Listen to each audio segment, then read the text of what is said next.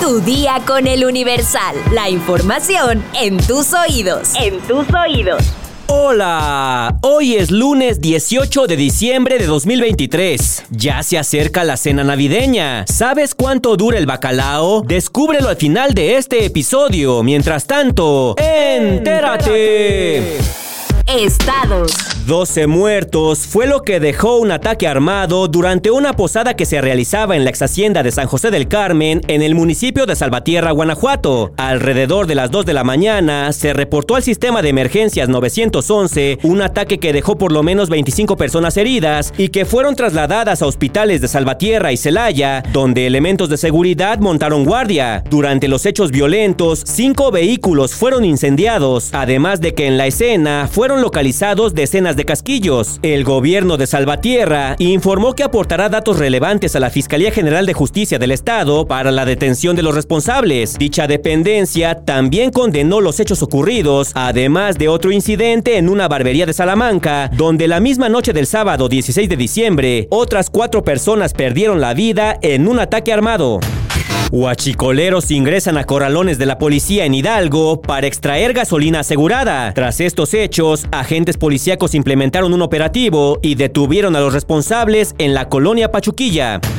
Alertan por microplásticos en cenotes y ecosistemas costeros en Mérida, Yucatán. Investigadores de la Unidad de Ciencias del Agua del Centro de Investigación Científica de Yucatán realizan estudios para determinar la cantidad y el tipo de microplásticos presentes en el agua de la península de Yucatán. Pobladores de Chicomucelo, Chiapas, denuncian amenazas para sumarse a célula del cártel Jalisco Nueva Generación. La espiral de violencia continúa en municipios de la Sierra y la frontera chiapaneca debido a las disputas territoriales de los grupos criminales. Nación. En la filtración de correos electrónicos de la Fiscalía General de la Nación de Colombia, Proyecto Periodístico Internacional Narcofiles, existen otras dos solicitudes de entregas controladas de droga y dinero emitidas por la Agencia de Control de Drogas del país sudamericano, en las que se menciona a México como participante. Ambas operaciones tienen como objetivo principal desarmar estructuras de lavado de dinero de un par de grupos de narcotráfico internacional. Cada caso solicita autorización para el manejo de 2 millones de dólares y 200 kilos de cocaína de procedencia ilegal. La segunda de ellas agrega 5 kilos de heroína, 20 kilos de metanfetaminas y 20 kilos de sustancias químicas no especificadas. Hace unos días, el Universal reveló que durante el gobierno de Andrés Manuel López Obrador, México otorgó permisos para el tránsito y o destino de 5.4 toneladas de cocaína y 5 millones de dólares de procedencia ilícita en operaciones de entregas controladas, de acuerdo con cartas enviadas por la DEA y la Agencia de Inmigración y Aduanas a la Fiscalía de Colombia. El objetivo era desmantelar estructuras del narcotráfico internacional. Con estas dos nuevas operaciones, la suma alcanza los 9 millones de dólares y 5.8 toneladas de cocaína. Mundo.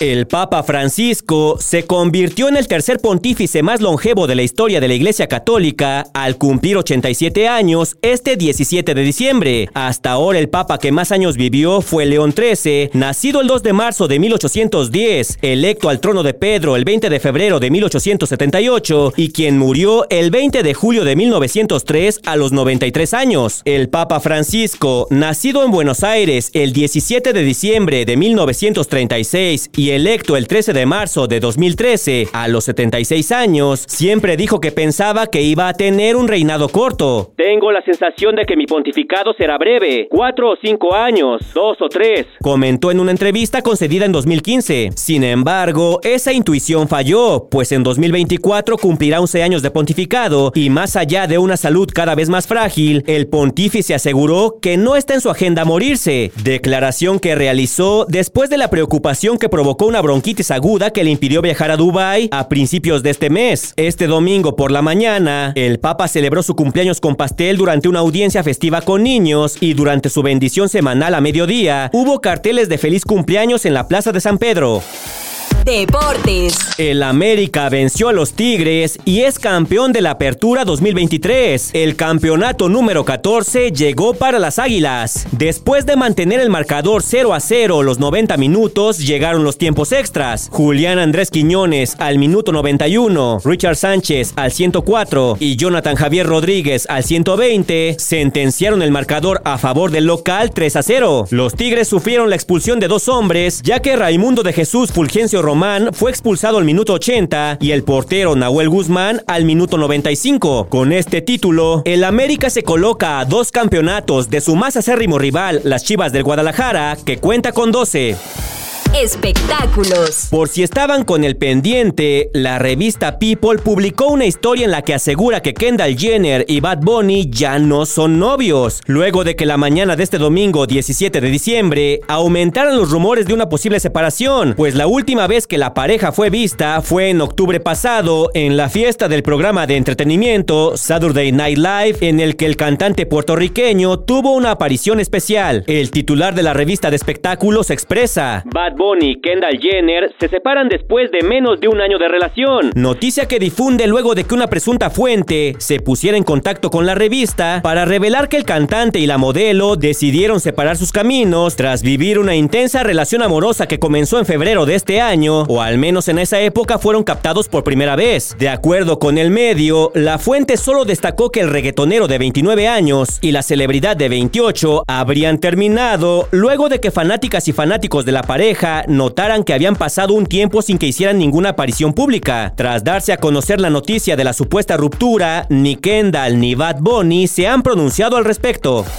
El bacalao es un platillo que para muchas familias se ha convertido en una tradición durante la época navideña, por lo que es común que se compre con anticipación para tenerlo listo en la fecha prevista. Para que tu cena sea un éxito, aquí te decimos cuánto dura en el congelador y cómo puedes conservarlo mejor para que aproveche sus propiedades nutricionales. Además de que es muy sencillo conservar el bacalao, este alimento posee valiosas propiedades nutricionales como vitaminas y minerales, los cuales favorecen al organismo como el yodo que se encarga de equilibrar los niveles de energía, fomenta el buen funcionamiento celular, ayuda a procesar los carbohidratos y a regular el colesterol junto con la vitamina B3, de acuerdo con la Fundación Española del Corazón. Entre otras propiedades nutricionales, el bacalao contiene ácido pantoténico, mejor conocido como vitamina B5, que contribuye a fortalecer el cabello, la piel y las uñas. También ayuda a mejorar las funciones biológicas del cerebro por su contenido rico en fósforo, que fortalece los huesos y dientes sin dejar a un lado que es un alimento bajo en grasas compuesto por omega 3 que beneficia la salud cardiovascular del organismo. Ahora bien, ¿cuánto dura el bacalao en el refrigerador? Puedes conservar el bacalao en el refrigerador durante uno o dos días, tiempo en el que mantiene su frescura y sabor. También puedes congelarlo por un periodo de hasta 8 meses. Por lo que si ya compraste el bacalao para cocinarlo en las próximas festividades decembrinas, lo recomendable es que lo guardes en el congelador para extender su tiempo de duración y así perdure su delicioso sabor.